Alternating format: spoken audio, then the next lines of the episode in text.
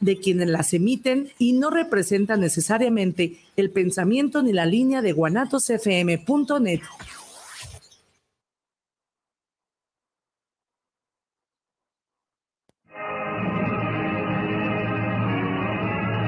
Otra superproducción RCN.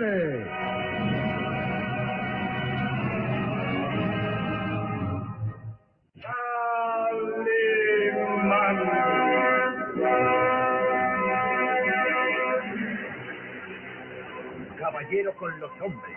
Galante con las mujeres. Tierno con los niños. Implacable con los malvados. Así es, Calimán, el hombre increíble.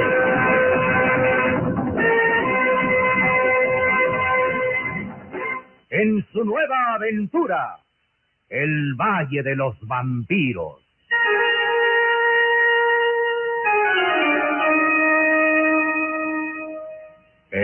Valle de los Vampiros.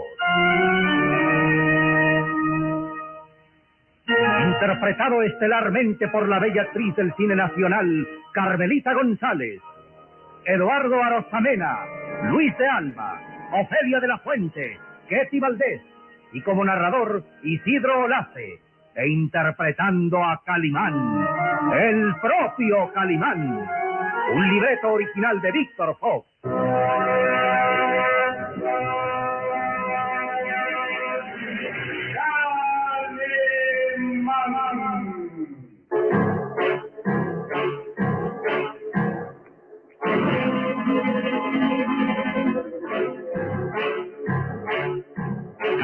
El pequeño Solín se dirigían a bordo del moderno auto Sport hacia el lejano pueblo de Rainley, en el condado de Sussex, distante muchas millas de Londres.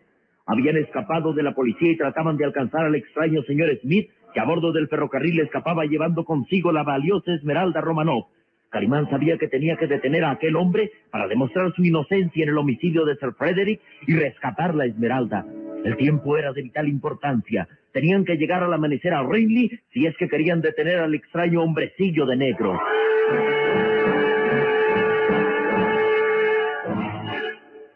Y esa misma noche, en las cercanías del pueblo de Ringley, ahí, en los desolados páramos que rodeaban el castillo de Boyer, el enigmático y extraño conde Bartok había abandonado su lujoso aposento del castillo para ir hasta donde un grupo de gitanos había acampado en las afueras de los páramos.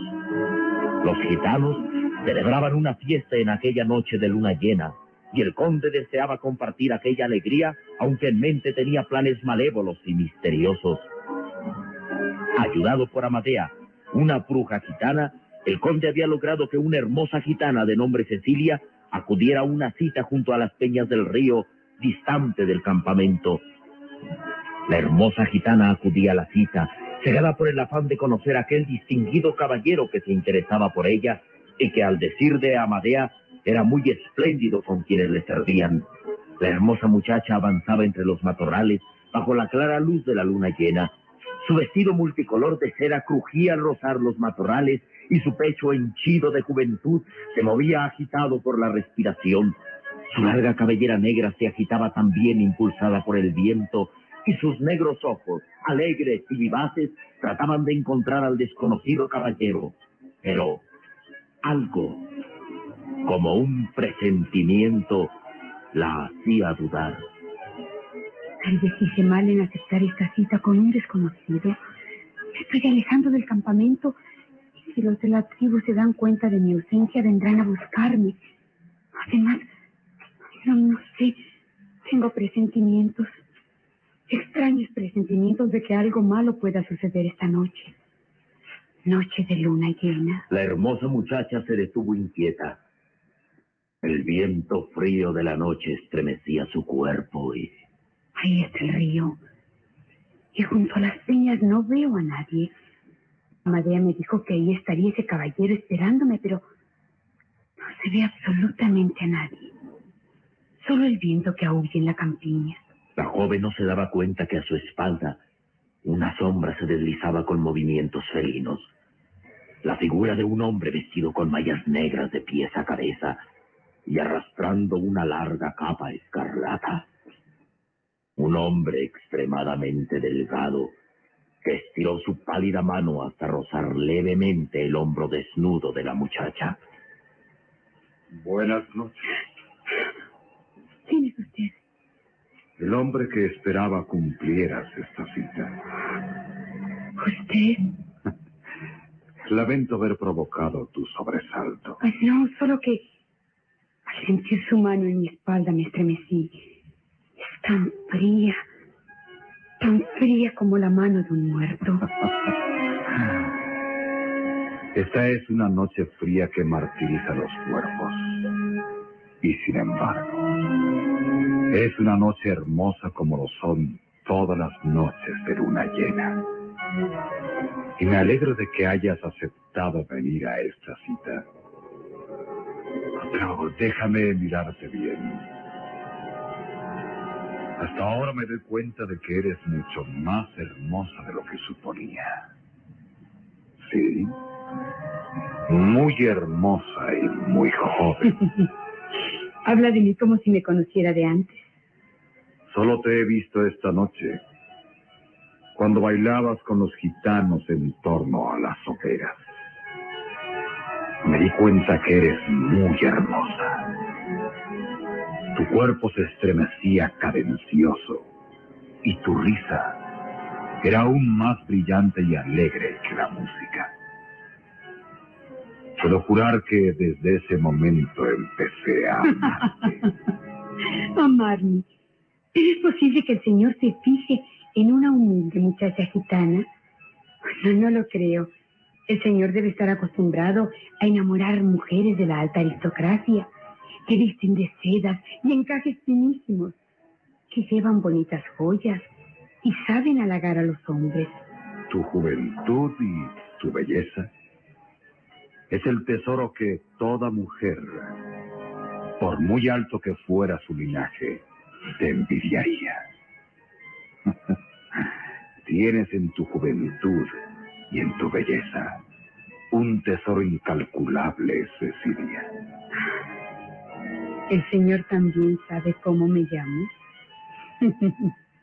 Estoy segura que la vieja Madea se lo dijo. Tal vez. Y puede ser que también me haya dicho cosas más interesantes sobre ti.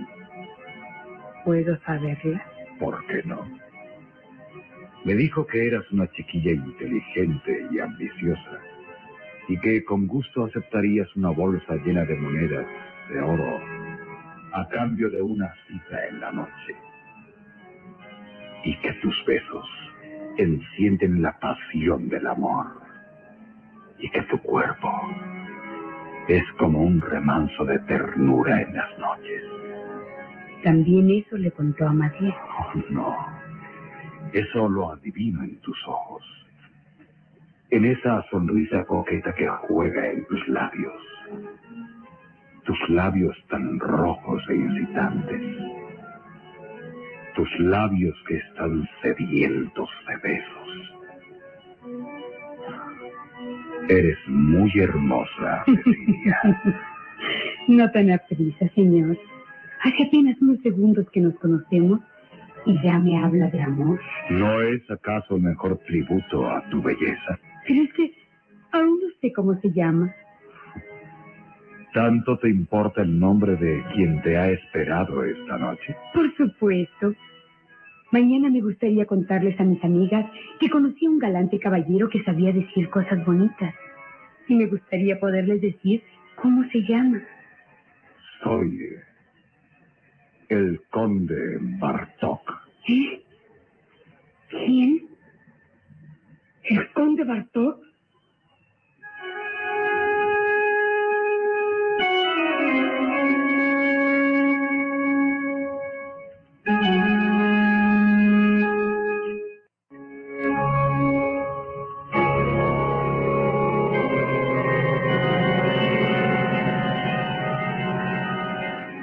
La hermosa gitana abrió desmesuradamente sus negros ojos y miró sorprendida aquel rostro delgado, cadavérico, enigmático.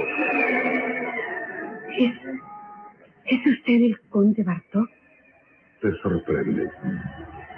Sí. ¿Por qué? Soy yo el que hace esa pregunta ahora. ¿Me conocías de antes, muchacha? Bueno, entre los gitanos se cuentan tantas cosas del conde Bartok. Cosas que no me atrevería a revelar por temor a ofenderlo, señor. Nada que venga de ti puede ser una ofensa. Habla. ¿Qué es lo que se dice de mí entre los gitanos? Que, que el señor... Que el señor está loco. De veras. Sí, los gitanos son muy mal educados y aseguran que usted está loco por vivir en un castillo tan grande y tan misterioso. No hay ningún misterio en el castillo de Boyer.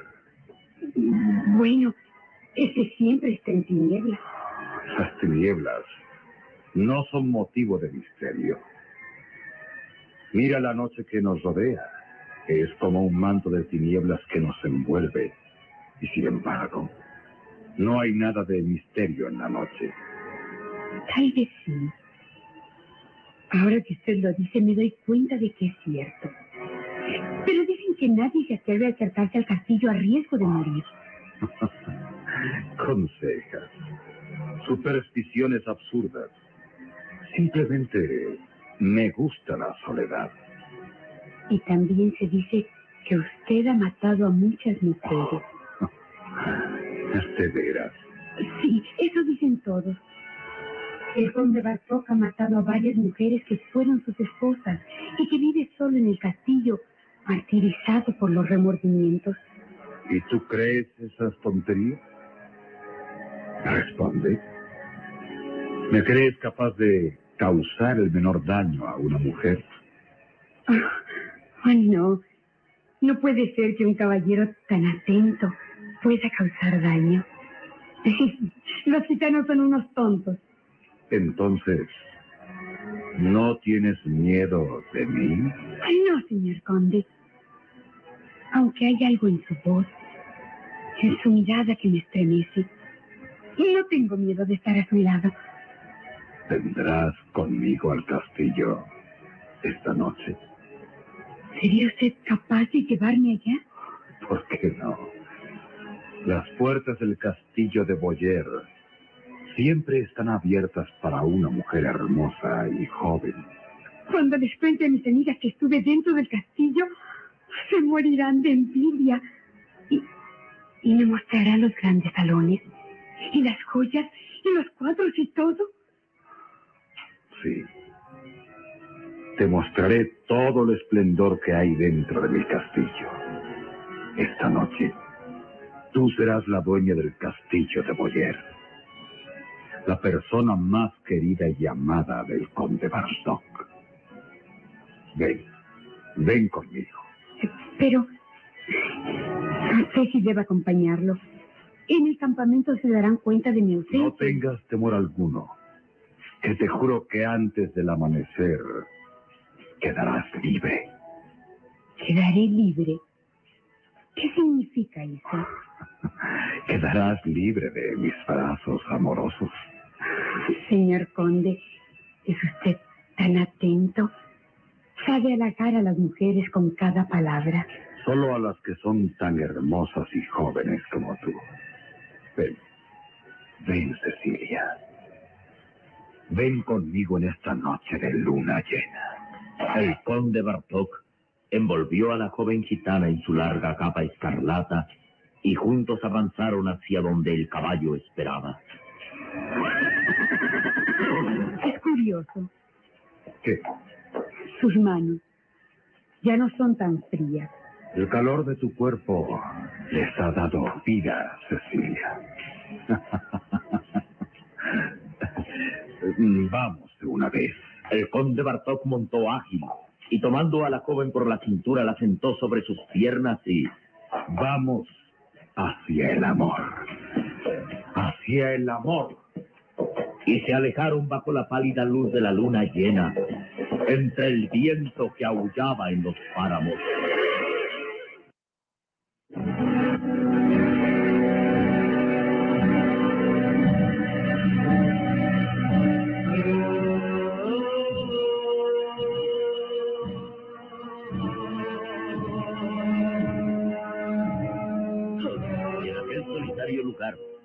Segundos antes estaban el conde Bartok y la joven gitana, dos sombras se deslizaron sigilosas y extrañas.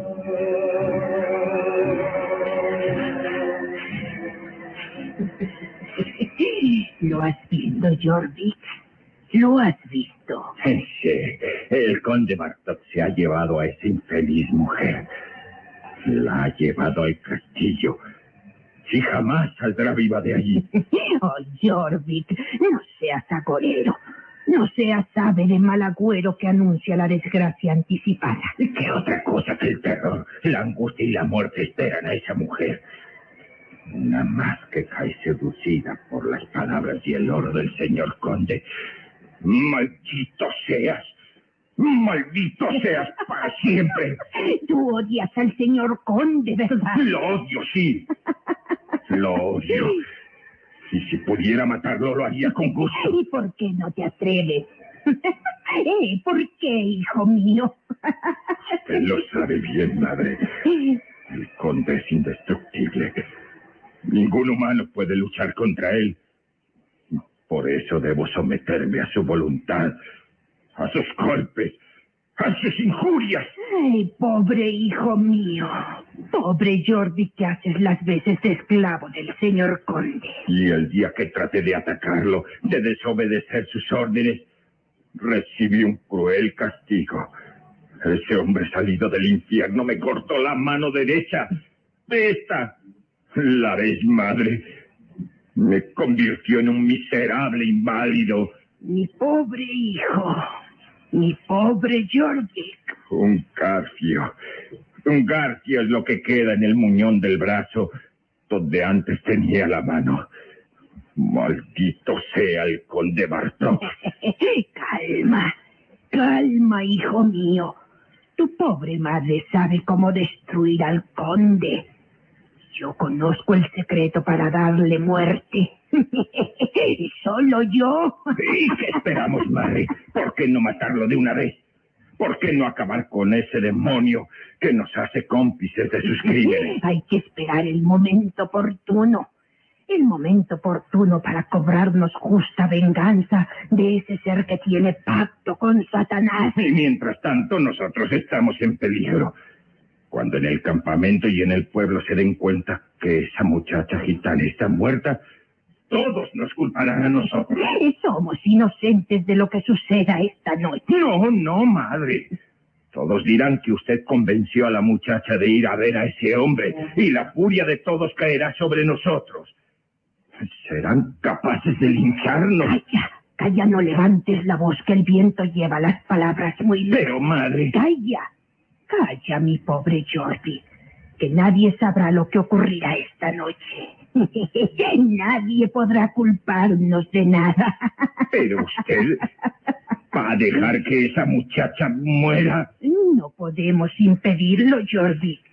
Es noche de luna llena y el señor conde Bartok es indestructible.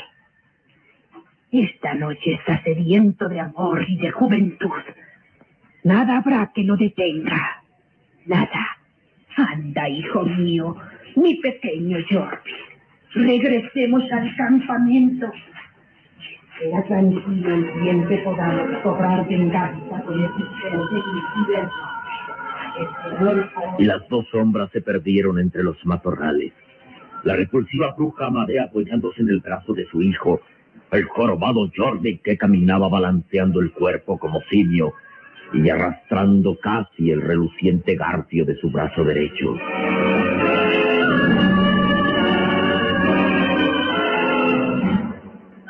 y en el ubre castillo de Boyer, envuelto entre las tinieblas de la noche, entre aquel manto gris de la neblina que surgía en los páramos, el aullido lejano de un perro se confundía con el ulular del viento que azotaba los torreones y almenas. La débil luz de los candelabros iluminaba una de las ventanas del salón principal del castillo. Y en su interior, el conde Bartok, absorto y embelesado, miraba a la hermosa gitana que reía alegremente.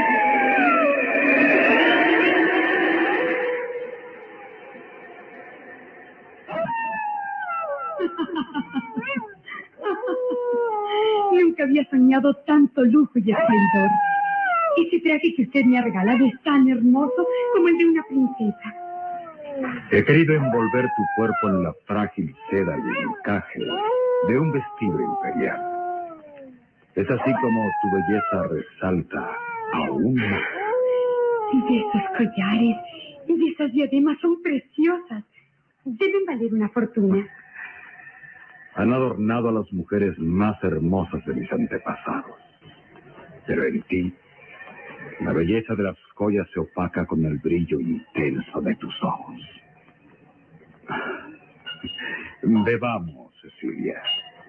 Bebamos por esta noche de amor. Aplaquemos la sed que abraza nuestras bocas con el néctar del vino para despertar la sed del amor. Señor conde, es usted que entre los gitanos se dice que... ¿Aún más superchería? ¿Qué es lo que se dice? que, que usted no bebe jamás vino, que se alimenta con la sangre de sus víctimas.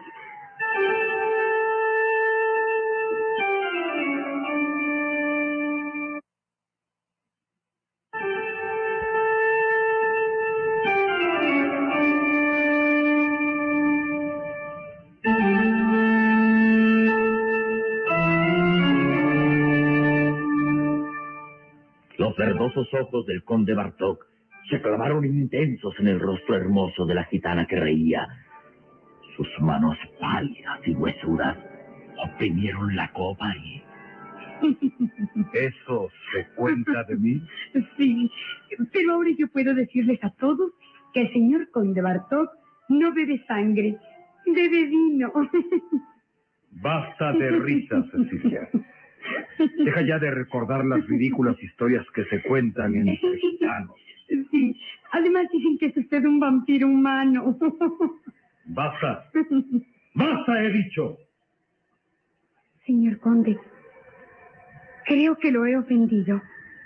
Tu risa taladra mi cerebro. Como una gota de plomo derretido y filtrado a través de mis oídos. Deja ya de reír, muchacha. Y quédate aquí, a mi lado. A mi lado.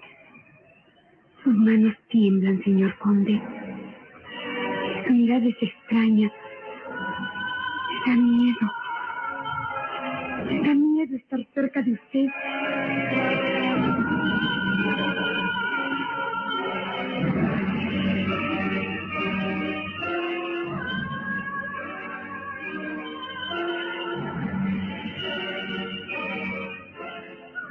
Lejos de ahí. Esa misma noche, por la solitaria carretera, un auto sport avanzaba vertiginosamente. En su interior, Calimán y el pequeño Solín permanecían en silencio. Las recias y musculosas manos de Calimán sostenían el volante haciéndolo girar en las pronunciadas curvas. Luego, los azules ojos de Calimán se apartaron por un momento de la cinta asfáltica para mirar hacia el cielo que se oscurecía más y más con negros nubarrones.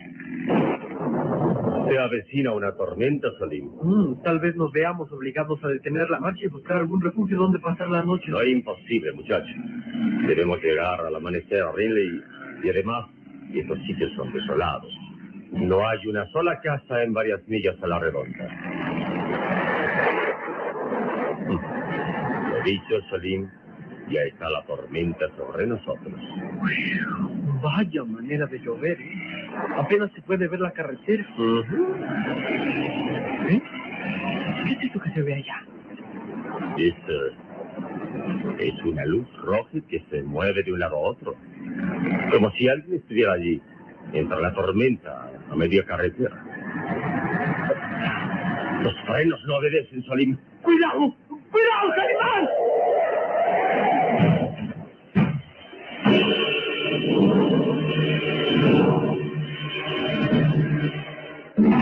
peligros esperan a Calimán esa noche de tormenta?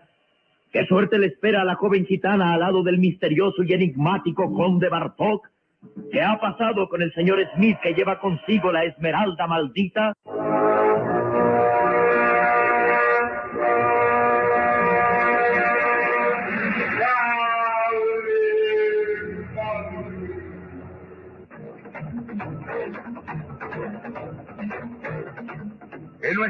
próximo programa habrá más emoción y misterio en el Valle de los Vampiros. Y recuerde, donde se haya una injusticia que reparar, o la emoción de una aventura, o la belleza de una mujer, ahí está.